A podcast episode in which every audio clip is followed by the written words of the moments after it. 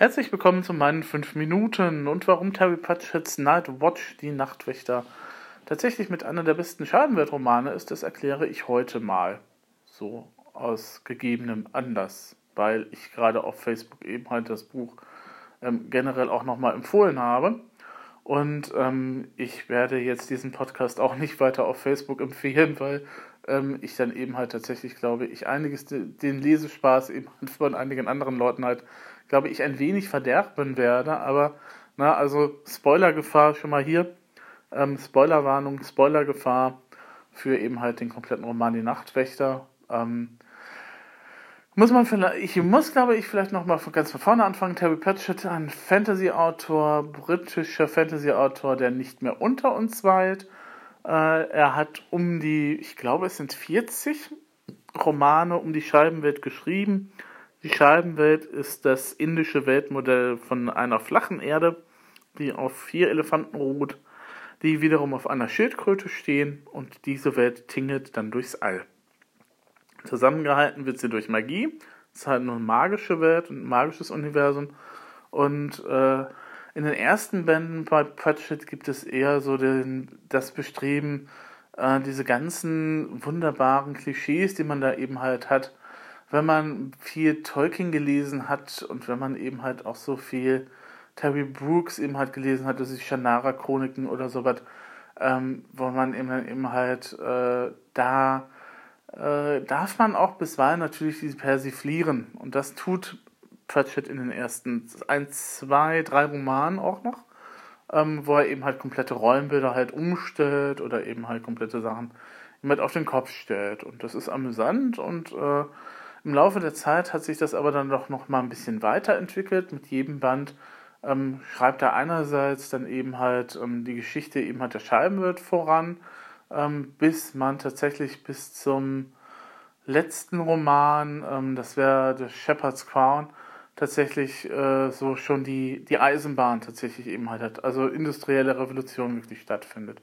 Wobei das jetzt nicht innerhalb von mehreren Jahrhunderten passiert, sondern eben halt im relativ kurzen Zeitraum eigentlich so ein bisschen gedrängt, was bei der Fantasy ja auch nicht ungewöhnlich ist, dass sich da ähm, Entwicklungen in der Gegenwart dann eben halt auch nochmal eben halt finden oder die Fantasy meistens dann auch als Spiegel eben halt der oder größtenteils vielleicht einigermaßen als Spiegel eben halt dient und nicht nur Eskapismus ist.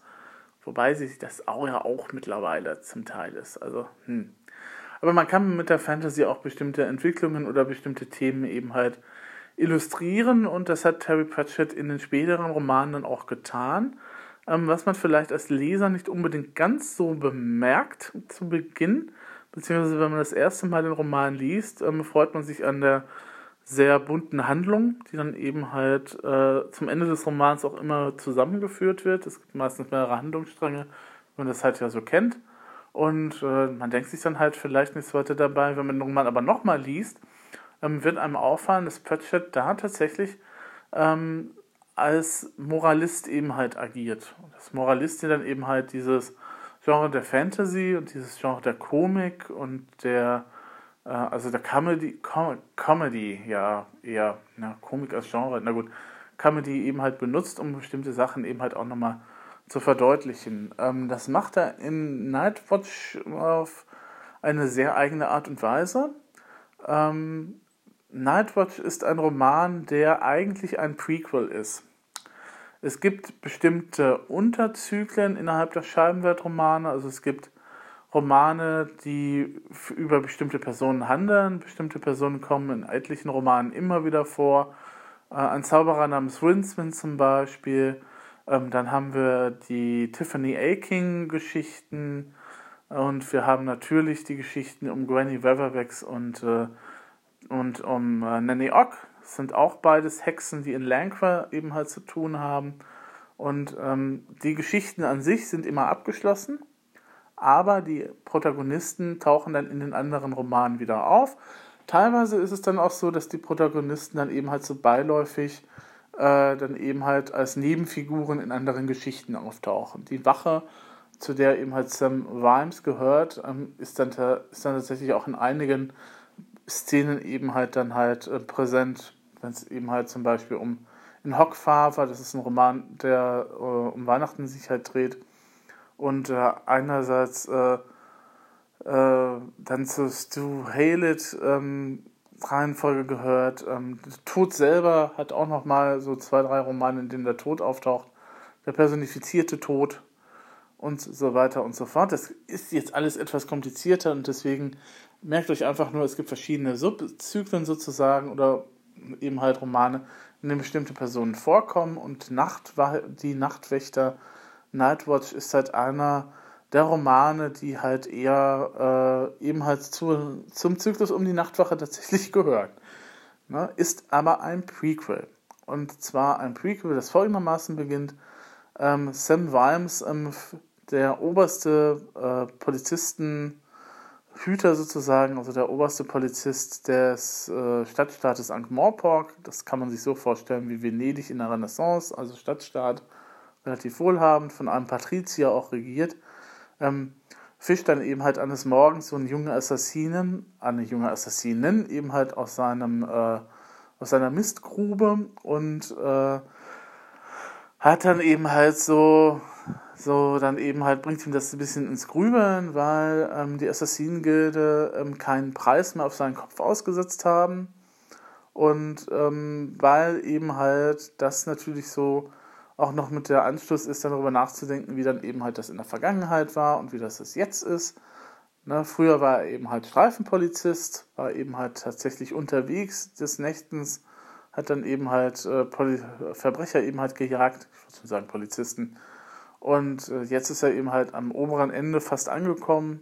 Doch, er ist am oberen Ende angekommen. Es gibt, er ist halt zuständig eben halt für die Nachtwache, für die Tagwache, muss halt in irgendwelchen Gremien sitzen, muss halt irgendwelche Protokolle lesen, muss dann eben halt auch noch so Protokolle schreiben und äh, an Banketten teilnehmen und so weiter und so fort. Und all das, das äh, ist ihm irgendwie so, ne, also fühlt sich irgendwie so, so ein bisschen eingesperrt.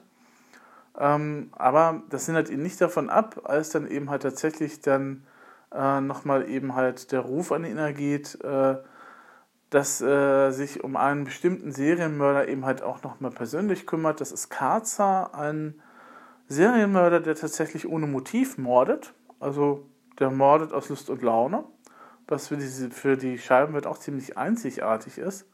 Und ähm, im Rahmen der Polizeiaktion ähm, erwischt Sam Warms dann eben halt diesen Karzer tatsächlich. Allerdings werden beide durch einen Blitz getroffen und dieser Blitz hat irgendwie magische Verstärkung eben halt erhalten. Das heißt, Sam Vimes zusammen mit Karzer landet in der Vergangenheit von Ankh-Morpork. Und zwar knapp 30 Jahre ähm, vor der eigentlichen Handlung des Romans. Also 30 Jahre bevor, bevor, vor, äh, bevor das erste Kapitel spielt. So rum. Ja, das ist äh, eine sehr interessante Zeit für Sam Vimes, weil er ähm, tatsächlich eben halt äh, da seit, wie er dann eben halt später erfährt, seit knapp einer Woche als Junger äh, eben halt aufstritt, als Lance Corporal dann eben halt bei der Wache angefangen hat. Und es liegt ein Hauch von Revolution in der Luft. Und zwar Revolution deswegen, weil die Menschen so allmählich und nicht nur die Menschen, sondern auch die höher gestellten Persönlichkeiten ähm, mit dem momentanen Patrizier, der die Stadt regiert, unzufrieden sind. Und äh, da hat man schon einen neuen Kandidaten ausgesucht. Jetzt ist es aber nicht so, dass man den alten einfach irgendwie absetzen kann, sondern da muss man halt zu härteren Mitteln greifen. Und äh, es wird gerade tatsächlich also ein Attentat eben halt geplant, bei dem dann Ironie des Schicksals mehr oder weniger Lord Veterinary dann eben halt tatsächlich mit an Bord ist und das ist derjenige, der nach der, der übernächste Patrizier wird und mit diesem übernächsten Patrizier haben wir sozusagen tatsächlich das goldene Zeitalter von Ankh-Morpork mehr oder weniger eingeläutet. Also eine ja, Fortschreibung eben halt der Geschichte. Ähm, jetzt ist es so, dass äh, Weims jetzt na natürlich erstmal, als er dann in der Vergangenheit ankommt, äh, zwar die Personen noch erkennt, aber die Personen kennen ihn natürlich nicht. Und so landet er mehr oder weniger schnell eben halt bei der Wache selber und äh, will dann halt tatsächlich schon gehandgreiflich werden, als dann eben halt sich jemand einschaltet namens Luce. Und Luce ist ein History Monk. Das ist einer der Mönche, die dafür sorgen, dass die Zeit auf der Scheibenwelt von A nach B eben halt verläuft. Und äh, Lucie eben halt erklärt Weims, ja, so das mit dem Blitz, äh, das war diese Magieaufladung, da sind wir nicht ganz unschuldig dran. Und äh, ich mache dir jetzt einen Vorschlag. Ähm, momentan gibt es halt so zwei Zeitlinien. Eine, in der du eben halt durch einen John Keel ausgebildet worden bist, der eben aus Pseudopolis gekommen ist. Und eine, die eben halt in die Zukunft eben halt reicht, in der du gerade gekommen bist. Und es gibt jetzt die Zeitlinie, in der du momentan dich selber befindest ähm, und in der du praktischerweise jetzt so die Rolle des John Keys halt übernimmst, weil der eigentliche Ausbilder von äh, Sam Rhimes äh, durch Karzer eben halt umgekommen ist. Also äh, in der einen Zeitlinie ist das nicht so passiert, aber jetzt, weil Karzer eben halt mit äh, mitgekommen ist, ähm, richtet er natürlich auch noch ein bisschen mehr Unheil an, weil er natürlich auch Dinge über äh, Sam Vimes weiß äh, und diese dann eben halt ähm, zu seinem Wissen eben halt nutzen kann oder nutzen wird auch. Und sagt dann, okay, du sorgst jetzt dafür, dass du, dass du irgendwie Sam, den Karzer eben halt in die Hände bekommst und genau dann können wir euch beide dann eben halt wieder in die andere Zukunft eben halt begeben und ähm, das heißt jetzt also, mach erstmal deinen Job, der dann eben halt vor dir liegt. Und äh, es kann sein, dass die Ereignisse, die du kennst oder an die du dich erinnerst als junger Mensch, tatsächlich jetzt so ablaufen. Es kann aber auch sein, dass es eben halt Veränderungen gibt. Und äh, beides läuft dann aber eben halt dann auf eine eventuelle Zukunft hinaus, die dann eben halt tatsächlich dann äh, deine eigentliche werden könnte. Es ist jede Menge Quantum dabei und es ist jede Menge ähm, Theorie natürlich dabei, Universenstheorie dabei und so weiter und so fort. Na gut, Sam Vimes bleibt ja nichts anderes übrig, als das zu akzeptieren und er schlüpft dann in die Rolle des John Keel. Und ähm, er genießt sozusagen also erstmal so die, die äh, freie Zeit sozusagen. Es ist wie eine Art Urlaub, weil er jetzt tatsächlich ja wieder auf der Straße ist, ein Streifenpolizist ist. Andererseits weiß er natürlich auch, was da kommt, nämlich die Revolution, die dann tatsächlich nicht nur eben halt in den höheren Kreisen eben halt vonstatten geht, wo man das Attentat eben halt plant, sondern tatsächlich auch dann auf der Straße eben halt passieren wird. So mit Barrikadenbau und sowas. Ähm, wer jetzt an Les Miserables denkt, ich glaube, Pratchett hat sich da doch sehr äh, bedient, beziehungsweise homagiert das Ganze dann eben halt. Und ähm, was Vimes eben halt weiß und was der Leser dann halt auch dann eben halt mitbekommt, ist, ähm, dass durch diese Revolution, die da halt stattfinden wird, ähm, dann eben halt kein fähigerer Mann eben halt an der Spitze sein wird, sondern dass es eben halt genauso weitergehen wird wie eben halt bisher. Also ähm, eine Revolution sozusagen, die eben halt am Ende nichts erreicht und ähm, eine Revolution, ähm, bei der eben halt derjenige, der dann halt neu an der Spitze ist, ich meine, der Name Snapcase sollte eigentlich schon bedeuten, dass da eben halt, dass der Gute vielleicht nicht alle Tassen im Schrank hat. Ähm, man sollte nochmal so eine Übersetzung äh, sich dann eben halt beschaffen des Namens. Äh, hm. Und ähm, dass eben halt ähm, derjenige, der an der Spitze eben halt gekommen ist, dann eben halt sich eben halt auch gegen die diejenigen wendet, die ihnen halt an die Spitze geholfen haben. Also nicht direkt äh, die obere Gesellschaftsschicht, die ihn halt da äh, dann eben halt sozusagen krönt, sondern die ähm, Barrikaden und eben halt das, was eben halt so als eine Art von ja, Republik dann eben halt für ein paar Tage eben halt ähm, dann eben halt innerhalb Mopok entsteht. Und äh, das ist dann halt so eine sehr, sagen wir mal, zynische Weltsicht, aber andererseits ähm, darf man dann auch gerne darüber nachdenken, ob das wirklich nicht auch tatsächlich teilweise so ist, dass Revolutionen es an sich haben. Ähm, wie, äh, also, dass erstens Revolutionen eben halt, wenn sie erfolgreich sind oder werden sollen, dann eben halt nicht vom Mann auf der Straße geplant werden, sondern eben halt von Leuten in irgendwelchen Hinterzimmern, wie Weims das an einer Stelle sagt. Und ähm, das, was auf der Straße passiert, das ist dann eben halt nur so so Beiwerk und eigentlich unwichtig, nur so Fourth äh, im Englischen. Und äh, ja, hat er da recht, hat er da Unrecht? Und ähm, noch eine Frage ist ja dann, ähm, ob Revolutionen am Ende tatsächlich nicht äh, sich selber eben halt zu Fall bringen, beziehungsweise ob Revolutionen dann am Ende nicht genau das wieder instituieren oder das eben halt einsetzen, was sie eigentlich bekämpfen wollen würden. Ähm, Pratchett, glaube ich, verweist da ziemlich, na, verweist ein bisschen eher indirekt auf die Französische Revolution, die ja damit angefangen hat, dass man sagte, okay, das mit dem König wollen wir jetzt nicht mehr.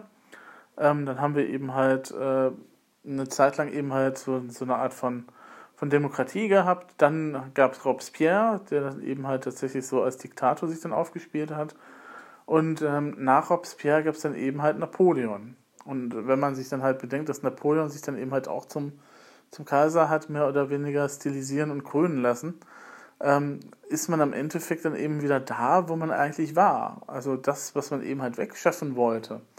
Dieser, dieser, na gut, man hat eben halt gewisse Sachen eben halt aus dem Absolutismus eben halt beseitigt, aber im Endeffekt hat man ja dann auch wieder eine Art, ne, man hat dann wieder einen König eben halt am Ende der Geschichte eben halt gehabt. Und ähm, das ist dann halt die Frage, ähm, wenn man sich dann auch die Revolution von 1848 hier in Deutschland anschaut, ähm, die ja dann auch, pf, na gut, okay, wir haben das Frankfurter Parlament gehabt, das dann eben halt eine Zeit lang beraten hat, ähm, äh, aber wo man dann eben halt, ähm, ne, dann den Wiener Kongress dann eben halt hatte, der dann eben halt auch danach wieder strebte, die Zustände so wieder herzurichten, wie sie vorher waren. Ähm, ja, was bringen Revolutionen denn dann eigentlich? Und genau das ist ja auch die Frage, die Pratchett dann an den Leser stellt. Ähm, was bringen Revolutionen, beziehungsweise was wäre denn dann die Alternative? Jetzt ist es nicht so, dass Pratchett da dann irgendwie eine Antwort drauf gibt, leider könnte man sagen, sondern das dann mehr oder weniger uns überlässt, dann eben halt was äh, da zu finden, beziehungsweise eine, eine Lösung zu finden, ob jetzt die Demokratie wirklich die beste aller Staatsformen ist. Ähm, Winston Churchill hat ja mal gesagt, die Demokratie ist äh, die schlechteste Staatsform, die es gibt, aber sie funktioniert immerhin oder so oder ähnlich, ähm, dann äh, kann man sich dann eben halt fragen, was dann eben halt besser ist. Ne? Ob, dann, ob wir dann eben halt tatsächlich eine konstitutionelle Monarchie haben wollen, ob das besser funktioniert, so wie in England, ähm, oder ob wir dann eben halt tatsächlich eine, eine Republik haben oder ob wir dann eben halt sowas haben wie eben halt Nordkorea. Ähm, wobei Pratchett dann eindeutig sicher ist, also sowas wie Nordkorea möchte er offensichtlich nicht haben, ähm, weil das eben halt tatsächlich auch, ähm, also in, der in Nightwatch ähm, gibt es ja dann auch die Unmentionables, die, äh, ähm, na, wie heißen sie nochmal wirklich? Also es ist so eine Art von Geheimpolizei, beziehungsweise eine eigene Abteilung in der Polizei, die ähm, tatsächlich nach dem Kraniometer-Verfahren eben halt verfährt, wo man dann eben halt, also der Oberste glaubt dann eben halt, dass man die Intelligenz oder die Bösartigkeit durch das Vermessen des Schädels irgendwie feststellen kann. Hat es in der Wissenschaft tatsächlich mal gegeben, ähm, das Modell, und äh, es erinnert natürlich auch an das, was man irgendwie so, ne, dann später bei den Nazis auch teilweise wiederfindet. Ähm, abgesehen mal davon, die Methoden dann eben halt auch. Also ähm, wer bisher bei Pratchett äh, eben halt daran gewöhnt ist, dass es alles nett und heiter und lustig ist und dann eben halt so tatsächlich so die Szene liest, in der sie dann eben halt in dieses in das Gefängnis der, ähm, naja, Gestapo mehr oder weniger dann eben halt eindringen, das ist dann halt doch ein bisschen anders als das, was man halt von Pratchett eben halt erwartete. Ist ja eben halt tatsächlich diesmal sehr düster und sehr dunkel auch. Ähm, wobei aber am Ende dann doch eben halt die Hoffnung überwiegt, weil ähm, vielleicht ist es dann am Ende dann doch ein bisschen das, was Pratchett sagt. Ähm, am Ende des Tages nimmt ähm, Vimes dann Carter auch tatsächlich fest, wieder in der Zukunft, also da, wo wir mit dem Roman angefangen haben, in seiner Welt, in der es dann eben halt seine Ehefrau auch wieder gibt und so weiter und so fort.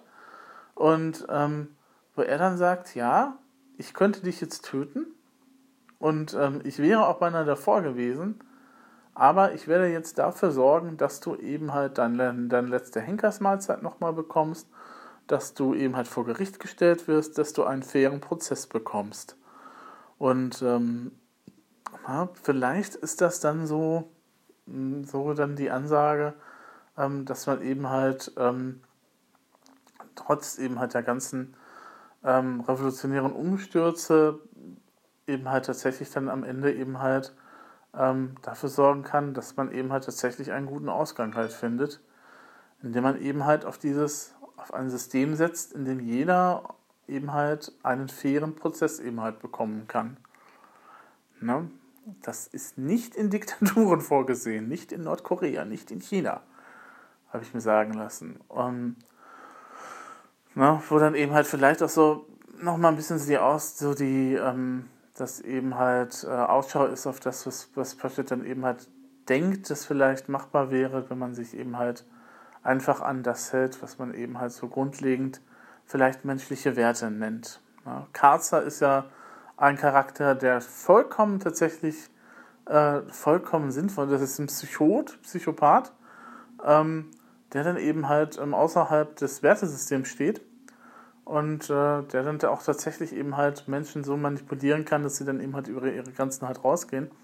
Was er beim letzten Kampf mit Worms dann eben halt auch versucht, aber Worms ist da eben halt stärker und äh, was dann eben halt tatsächlich auch dazu führt, dass ich Vimes als Charakter eben halt auch sehr mag. Auch wenn er so seine Schwächen hat und auch wenn einige Romane, die Project mit ihm geschrieben hat, nicht so ganz so super sind. Also der letzte voll dann voraus ist auch irgendwie da so, ja, hm.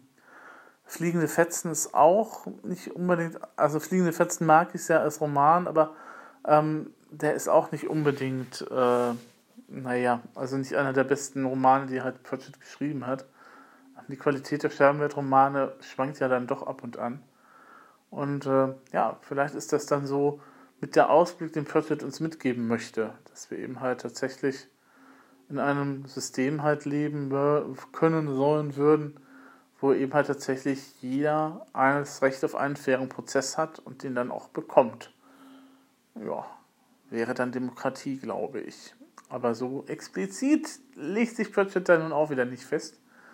Und äh, aber ähm, das, was er eben halt auch so in den späteren Romanen auch durchblicken lässt, Ne? Also trotzdem er eben halt auch des Öfteren eben halt daran zweifelt, ob der Mensch wirklich von Grund auf gut ist, ähm, gibt es ja dann doch eben halt auch sehr positive Entwicklungen und meistens eben halt tatsächlich, äh, wenn man sich auch das Menschenbild nochmal generell nochmal anschaut in einigen Romanen, ist es ja dann tatsächlich auch so, dass er sagt, okay, wir haben zwar unsere Fehler, wir haben zwar unsere Macken, ähm, aber letztendlich ähm, können wir dann doch alle zur richtigen Zeit das Richtige tun. Also wir haben diese Fähigkeit wenigstens. Hm. Ja, genau, das wollte ich euch eigentlich nur gesagt haben. Ähm, wenn man na, jenseits der Nachtwache nochmal einsteigen möchte, äh, bei Terry Pratchett kann ich auch The Truth empfehlen. Die ganze Wahrheit heißt das, glaube ich, auf Deutsch. Thief of Time ist auch nochmal so ein Einzelroman, was nochmal in die History Monks im Speziellen geht. Äh, bei The Truth geht es einfach um die Erfindung des Buchdrucks und was passiert, wenn auf einmal eine Zeitung eben halt eingeführt wird in eine Gesellschaft. Also es geht um Medienrevolution tatsächlich. Und was daraus eben halt erfolgt und wie das Ganze dann eben halt dann eben halt durchgesetzt wird und was dann eben halt so passiert, wenn ein neues Medium eben halt in eine Gesellschaft eingeführt wird. Auf einmal ist es dann da. Jo. Gut, dann äh, wünsche ich euch noch eine schöne Zeit und äh, gehabt euch wohl.